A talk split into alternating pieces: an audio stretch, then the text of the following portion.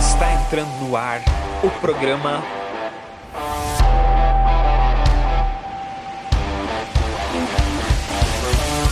Resenha Muay Thai. Resenha Muay Thai.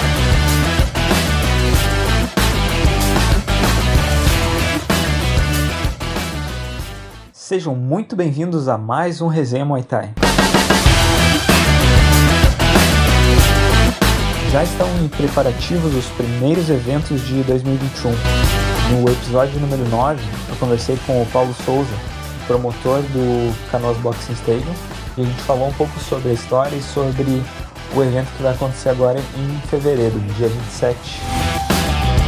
No episódio de hoje, eu converso com o Adriano Souza, o promotor da Attack Fight, um dos maiores eventos de Muay Thai do Rio Grande do Sul, quiçá do Brasil. Queria começar ouvindo a tua história dentro do Muay Thai.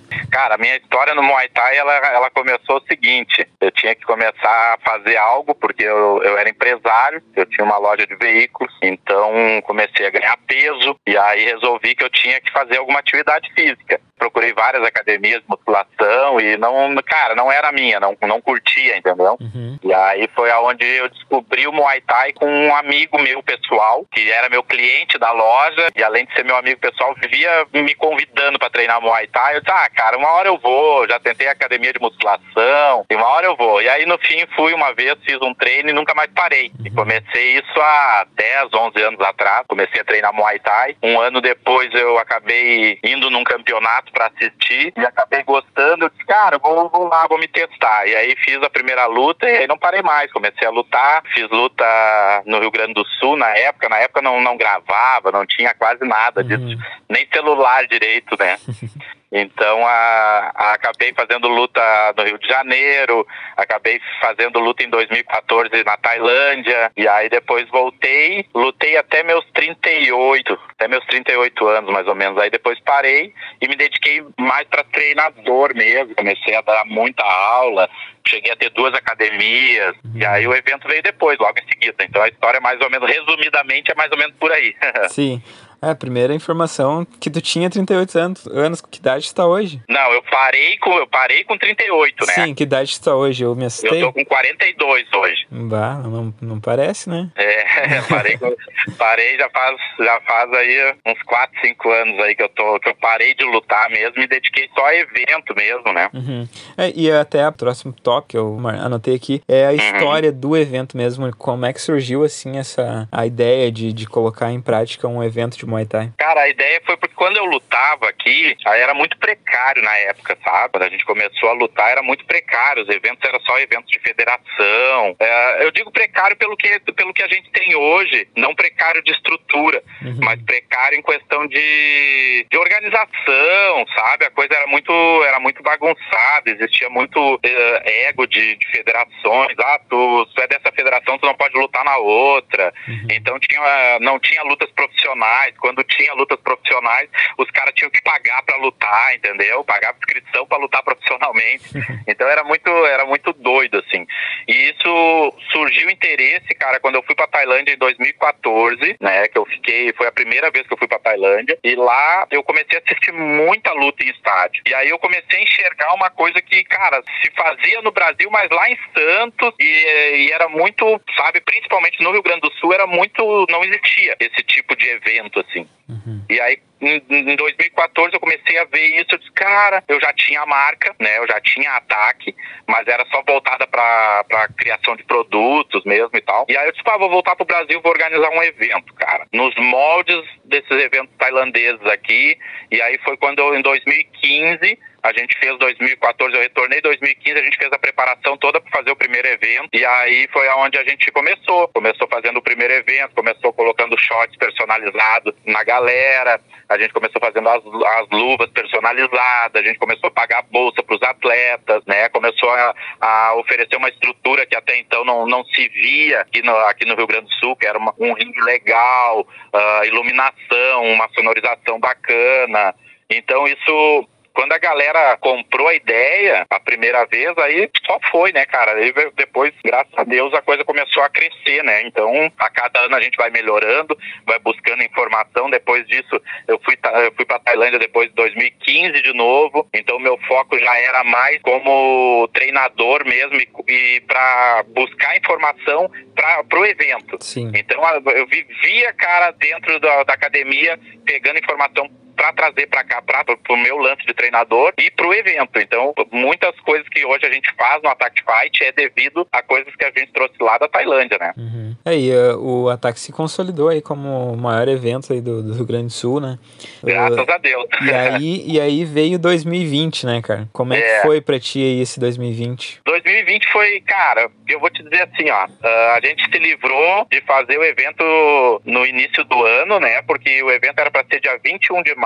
Uhum. E aí, por questão de logística, a gente antecipou, a gente trouxe, trocou a data para o dia 14 de março. Sim. Que foi, parece que foi uma, foi uma coisa de Deus até, porque uh, se fosse dia 21 não ia poder rolar o evento, porque dia 21 foi trancado todos os eventos no Rio Grande do Sul e no Brasil inteiro, né? Sim. Então, o que que aconteceu, cara? Eu já estava cansado, uh, eu estava esgotado já de fazer evento, até porque é cansativo. Tu, só para te ter uma ideia, a gente trabalha uh, quatro meses para fazer um evento. A gente termina uma edição e já começa a preparar a outra, né? Sim. Então, isso é uma coisa que, que gera um desgaste muito grande. Eu não faço só isso hoje. Hoje eu tenho uma marca, né? A gente produz equipamento, a gente produz, tem que cuidar do site, tem que cuidar de cliente, tem que cuidar de um monte de coisa.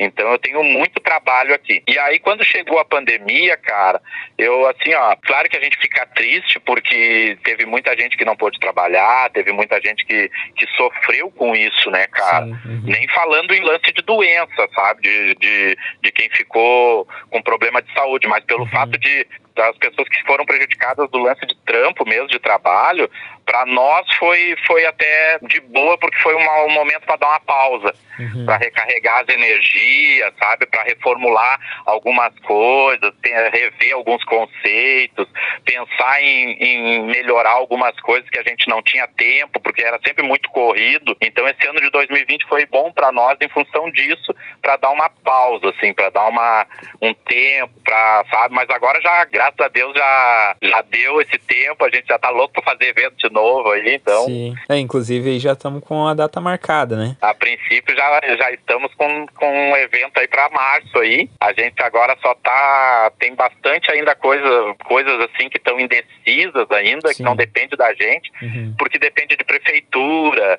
depende de governo, depende de liberação, né? Vai ser, se vai ser com público, se vai ser sem público, se vai ser restrito, uh, se a gente vai fazer transmissão, se vai ser pay-per-view, ainda tem muita coisa que a gente não. Eh, eu até estou segurando um pouco da divulgação, uhum. porque a gente ainda depende deles, né? Claro. Então, e eles estão também numa corrida agora, porque veio, veio a vacina, então eles estão focados em vacinar a galera.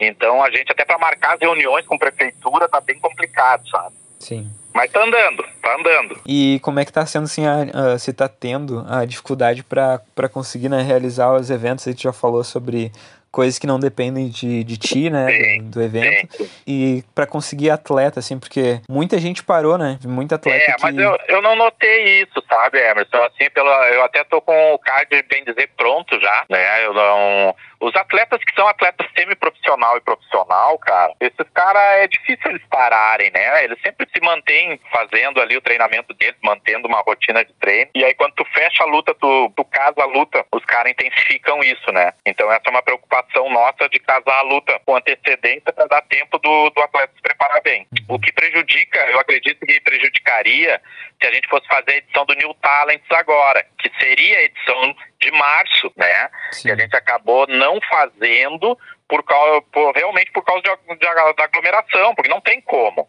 imagina, a edição de março do ano passado, antes da pandemia, a gente fez 55 lutas. Tu até tava lá, né? Sim, tu, sim, tu, é. ajudou, tu ajudou a gente lá, tu viu. É uma loucura, é uma, é uma quantidade de pessoas absurda dentro do evento, não tem como tu fazer isso agora lugar nenhum vai liberar isso agora. Então, o que a gente fez? A gente solicitou que a gente que liberasse para a gente fazer uma edição do evento agora em março, com essa flexibilização que está tendo aí, uh, mas a gente está antecipando a edição de julho, que é a With Showtime Então a gente vai fazer um card só profissional agora em março, com 10 lutas, tá? Uhum. Então a princípio vão ser três lutas semi-profissionais e sete lutas profissionais, e é isso que a gente vai fazer. Se eles liberarem público, vai ser um público restrito, que a gente vai determinar ali, não sei quantas pessoas. A gente até uhum. semana que vem vai ter mais uma reunião com o pessoal da prefeitura, tá? E se não liberarem público, a gente vai, vai liberar só os atletas corner e pessoal de, de mídia mesmo, pessoal do, envolvido com a transmissão. Então tem algumas, tem algumas coisas assim que eu não. que serão novidades Sim. Tá? Tem, tem algumas novidades aí, mas que eu não posso ainda falar por questão de, de contrato, uhum. né? E que ainda não está certo, não está firmado em contrato, então eu não, não posso ainda divulgar. Mas com certeza está bem avançado já as negociações. Eu acredito que vai ter novidades ainda para essa edição agora. Ah, show de bola. A gente já fica na curiosidade. É. já, fica, já fica um furo aí de. Isso. e outra coisa, tu pode revelar algum, alguma luta já ou tu prefere dar um tempo? Não, posso, cara. Tem, tenho, tenho duas lutas boas já que já estão firmadas. Algumas ainda estão. Já estão, bem dizer, casadas, mas ainda, ainda depende de, algum, de algumas coisas. Mas assim, a gente tem uma luta bem legal que vai ser o Fábio Perereca contra o Lincoln Oliveira. Uhum, tá? Então. Vai ser uma baita luta. Se eu não me engano, eles já lutaram no passado, né? E agora vamos fazer uma revanche aí. Vai ser uma baita luta. Os dois meninos bem experiente, bem, bem forte para a categoria, então vai ser uma, uma luta bem bacana. E uma outra luta que agora a gente, como o Gabriel Pereira é o dono do cinturão do 71, ele já era para ter defendido ano passado, mas aí bem na época que a gente ia fazer essa defesa de cinturão dele, ele foi para Tailândia. E aí não sei quando retorna. Então, essa, não, eu não posso ficar adiando essa defesa de cinturão. Sim. Então a gente vai fazer um cinturão interino para essa categoria. E essa vai ser uma boa luta, até uma, uma luta bacana para a gente divulgar aí no, no podcast. Que vai ser Tiger Yuri e o Thiago Bader da Jaraguá Thai Boxing de Santa Catarina. Então essa luta vai ser uma luta bem bacana. O Thiago Bader já vem de duas vitórias já no, no evento, né? Uhum. E o Tiger também vem, vem vindo com várias vitórias já dentro do evento. Então vai ser um cinturão interino do 71, aonde o vencedor aí do cinturão vai aguardar o Gabriel Pereira retornar da Tailândia para a gente fazer a unificação de cinturão. O sonho, assim, o objetivo de muitos atletas é lutar no ataque né? Uhum. Eu queria que tu desse uma dica aí para quem tá escutando e que tem esse objetivo. Como faz para chegar lá? Eu acho que assim, ó, a gente já fez hoje, a gente já, já encurtou um pouco do caminho, porque isso foi uma necessidade que eu tive em 2015 também, foi de, de criar os atletas numa escola de base, assim, sabe? Os atletas verem como é que é já lutar num evento que tem uma organização, que tem uma estrutura legal, aquele evento que eles sonham e, e que na realidade para quem está começando estreante, amador, fica muito distante. Caras, ah, mas eu não, quando é que eu vou conseguir lutar lá, né? Uhum. Então a gente em 2015, quando a gente foi para a Tailândia, eu vim com esse projeto de fazer o New Talents, que é já para essa, essa rapaziada que está começando, estreando, galera que está lutando amadora, já começar a interagir dentro do evento, a ver como é que funciona a arbitragem, a começar a treinar corretamente, né? A sentir aquele clima já do evento. Então, quando ele chega no semiprofissional e no profissional, o atleta ele já está muito mais maduro, ele já está muito mais desenvolvido o Muay Thai dele, né? Uhum. Porque ele começou lá atrás. Tem muitos atletas hoje que estão lutando semiprofissional, tem atletas profissional lutando no evento que começaram lutando como, como amador Sim. Né? Isso é legal até para nós do evento, porque a gente começa a conhecer o atleta e começa a ver o desenvolvimento dele no Muay Thai. Então, para nós fica muito mais fácil. Né? E para atletas que estão chegando, principalmente, eu recebo, cara, muito e-mail, muito WhatsApp aqui, muita mensagem pelo Instagram de, de, atletas de outros estados, cara. Tem atleta do Pará, tem atleta uh, de Minas, tem atleta de tudo que é lugar do Brasil querendo lutar o evento. Mas a gente não, eu não consigo muitas vezes uh, trazer os atletas porque eu não conheço os caras. Sim. Aí eu peço material pro, pro pessoal, eu tenho que pedir material, eu tenho que pedir vídeo. Aí tem atletas que não têm, aí tem atletas que querem lutar o evento, mas ainda são amadores, né? Uhum. E aí eu digo para eles, cara, quando tem as, as edições uh, do New Talent, tu pode vir lutar, Mas aí tu imagina o cara ter que custear toda a viagem dele lá do lado de Belém, Sim. lá no Pará. O cara tem que pagar toda o transporte dele, pagar a inscrição para vir lutar, que não tem muita loja, não fica inviável para eles, né? E aí os atletas profissionais, cara, quando o atleta é um atleta já que tem material, é um atleta que tem história, é, a gente acaba trazendo, que nem nas edições passadas a gente trouxe dois, três atletas de São Paulo para lutar, já teve atletas aí de Santos que fizeram card profissional aqui, já teve atleta que fez, participou de GP, mas são atletas que a gente conhece a história. São atletas que têm material, são atletas que têm já uma história já para mostrar para o pro promotor. E aí, então fica fácil. Mas graças a Deus tem bastante procura. Acontece também muito de o, o Muay Thai, assim, o lutador, ele, até por conta de o Muay Thai não ser um esporte tão popular, existe uma, uma valorização menor do lutador, né? Não é que nem, não é que nem tipo, o cara que, que joga, sei lá, na várzea ali, às vezes o futebol, né? Às vezes ele ganha mais ou, ou do que um cara que, que luta profissionalmente. Sim, Ah, sim. qual que seria a receita pra mudar aí essa, essa história? Cara, eu já falei isso várias vezes, assim, até em palestra, em podcast, eu já falei sobre isso. São várias, são vários fatores para mudar isso. Uma que a gente tem que entender que não é o esporte popular do, do nosso país. Uhum. né? Então já é um fato, é diferente. A gente não mora na Tailândia. E lá muita gente acha que ah, lutador na Tailândia lá vive de Muay Thai. Cara, eu sei porque já tive três temporadas na Tailândia. Eu sei de muito atleta que é conhecido aqui no Brasil, tá? E que passava perrengue lá, velho, tá? Sim. Passava perrengue lá pra, até para comer, certo? Porque não é, os caras não ganham tudo isso que o pessoal daqui imagina. Uhum. Hoje, atleta que ganha bem é atleta que nem o Lobo, Cajaíba, que estão em grandes eventos. Mas esses caras, quando começaram lá atrás, esses caras lutavam na várzea lá e a bolsa da várzea. Tá, eu posso te dizer por experiência, porque eu já levei atleta para lutar lá, assisti muita luta de, na várzea, em Puquê, e posso te dizer, os caras ganham lá 500 reais, equivalente a 500 reais tá?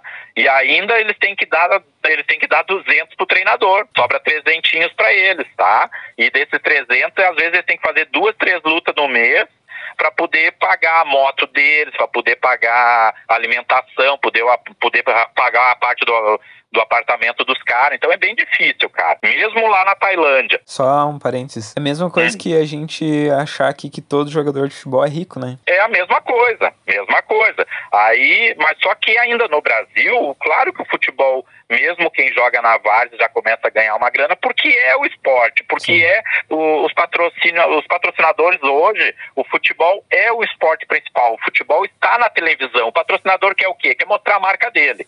Né? Então ele vai ele vai investir num, num evento, num esporte onde está na televisão, onde vai mostrar a marca dele. Então esse é um dos fatos, esse é um, um dos primeiros pontos, tá? A gente vai chegar lá, acredito que vá. O Attack Fight é, é um- é uma organização que está trabalhando para isso, para a gente chegar lá, tá? Então quando a gente chegar lá, colocar o esporte visível para todo mundo, colocar numa televisão, eu acredito que a valorização dos atletas vão ser melhores. Por quê? Porque vai ter mais gente interessada em colocar a marca deles no evento. Consequentemente, entra mais grana. E aí, entrando mais grana, se paga melhor os atletas. Outro, outro ponto é que esses, esses patrocinadores que vão patrocinar o, o próprio evento vão querer patrocinar diretamente o atleta. Porque ele vai estar, como ele vai colar a marca dele lá, ele vai estar assistindo, vai se tornar visível para um grande público. E, consequentemente, ele vai colar a marca do atleta lá. Esse é um dos pontos. Segundo ponto que eu falei na palestra é que o atleta também tem que fazer por onde. Só ficar em rede social questionando que a bolsa é pouca, questionando que os eventos pagam pouco, falando mal de evento, postando foto com bebida, postando foto embalada. Aí os caras querem o quê? Que tu, que, tu, que tu patrocine um cara desse? Não tem como, né? Então, são vários fatores aí, sabe, Emerson? Tem esse fator do, de não ser um esporte, que eu acredito que a gente vai chegar lá, tá? Mas também o atleta ele tem que, ele tem que, principalmente nas redes sociais, cara, ele tem que ter uma postura, ele tem que vender a imagem dele como atleta, tá? Ele tem que correr atrás, porque sentado em casa reclamando, ninguém vai bater na porta dele, então tem que fazer por onde, né? E tem que mostrar trabalho, cara, e mostrar trabalho é se dedicar, é treinar, é fazer lutas boas, é, é pagar para os caras que lá tirando foto lá e fazendo vídeo, ir lá e comprar essa, esse, tra esse trabalho para poder ele ter sabe, material para divulgar o trabalho dele. Então tem, tem todo um trabalho de divulgação da parte dele, assim como o evento faz a, a parte de divulgação de muito atleta e hoje eu acredito que tem muito atleta que queiram lutar o ataque por causa, por causa da visibilidade que a gente dá, uhum. né? Sim, com certeza. A, a, gente, a gente entrega uma visibilidade para um atleta muito grande. Tem atleta lutando hoje em São Paulo, lutando em outros eventos grandes aí, que começaram lutando no ataque. Então hoje a gente consegue entregar essa imagem para mais pessoas. Tu imagina a hora que tiver isso numa televisão, né? Vai ficar, as coisas começam a ficar mais fácil. Mas o princípio é, cara, é focar e criar conteúdo bacana, cuidar da postura, cuidar como é que, como é que vende a imagem na internet e não falar mal. Já começa por aí. Eu tive a oportunidade de trabalhar no último, no último evento, né? Tu até comentou. Sim. E, uh, eu vi que assim é uma loucura mesmo e tu é um cara muito requisitado, né? Então eu vou te fazer uma pergunta, não sei se tu vai conseguir responder. Eu queria saber se tu consegue lembrar assim qual foi a maior guerra que tu já viu no ataque. Ah, cara, tiveram várias.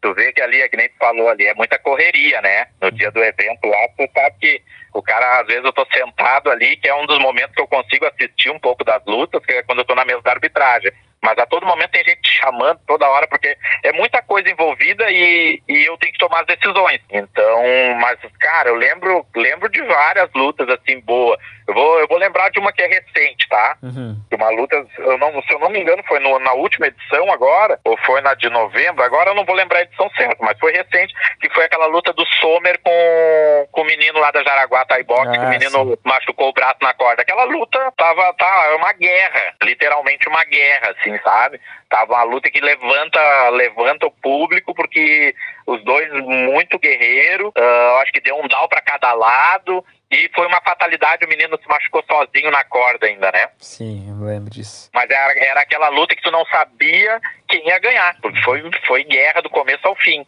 E pode ter certeza que tu perguntar hoje nas redes sociais aí qual é a luta que a galera gostaria de ver de novo, com certeza essa vai ser uma das lutas lembradas. Assim. Uhum. Até, né, pra quem tá ouvindo e quiser procurar, deve ter no, no YouTube, eu acho que no, no canal da, tem, da, tem, da, tem. da Sultai, da né? Sultai News da Sutai News tem lá, tem a, tem a live lá. Eu não sei, eu não lembro se eles fizeram uh, individualizadas as lutas, mas fizeram uma live inteira com. Mas essa luta tá lá, é só procurar Sim. que tá lá, é uma grande luta. E tu vê, uma luta semi-profissional, né? Não foi nem uma luta profissional, foi uma luta semi-pro e foi, foi uma guerra, cara. E tem várias outras, assim, mas que agora de cabeça daqui a pouco eu não vou lembrar. Cara, eu acho que era isso. Uh, eu queria também que tu mandasse um recado aí, chamando a galera pro próximo evento. Uh, mandando recado para diretamente agora para quem quer lutar em algum momento no ataque e para quem vai lutar já certo. Certo. Galera, então é o seguinte, a gente ainda está definindo a data certa para março, tá? Porque, que nem eu falei aí, a gente ainda tem que algumas decisões ainda que não dependem da gente, tá? Mas uh, nos próximos dias, acredito que na próxima semana a gente já deva divulgar a data certa de março. E fica o convite aí para todo mundo aí que ou que se tiver liberado para ir pre presencialmente lá, que vá até o evento. Se não tiver liberado, a gente vai fazer a transmissão, né? Para quem tiver interesse de lutar no evento, essa edição, principalmente essa edição, vai ser só é, um card principal, onde vão ser lutas semi-pro e profissional. Então ainda dá tempo, ainda tem algumas vagas aí, dá tempo aí de mandar, tá? Pode mandar aí pelo, pelo direct aí, manda por e-mail aí, pode mandar as informações de atletas. E, cara, esperamos que venham, que venham notícias boas na, na próxima semana aí, que vai, se realmente der tudo certo como, como a gente está prevendo aqui, vão ser notícias boas que vai mudar muita coisa aqui no Rio Grande do Sul e que vai ser uma novidade e vai ser um, vai ser um negócio bem legal para todo mundo. Então a gente tá, tá na expectativa, assim como todo mundo aí, que que está aí escutando aí o podcast, a gente também aqui está na expectativa e torcendo para que dê tudo certo, que realmente eu acho que vai fazer uma grande diferença aí no Muay Thai, né? E que a gente possa ter um ano mais tranquilo aí, que os eventos possam voltar aí com tudo agora esse ano. E é isso aí, galera. Fiquem atentos aí na, principalmente no Instagram da Attack Fight aí, que em breve vão ter muitas novidades. Então tá, meu, muito obrigado aí pelo tá. teu tempo e precisando de mim é só dar um toque. Valeu, Emerson. Um grande abraço aí, obrigado aí pelo, pelo convite, tá? E um abraço para todo mundo aí. Valeu. Muito obrigado por ter ouvido até aqui. Me segue no Instagram, arroba epdaluz, arroba resenha Muay Thai. Forte abraço e até a próxima.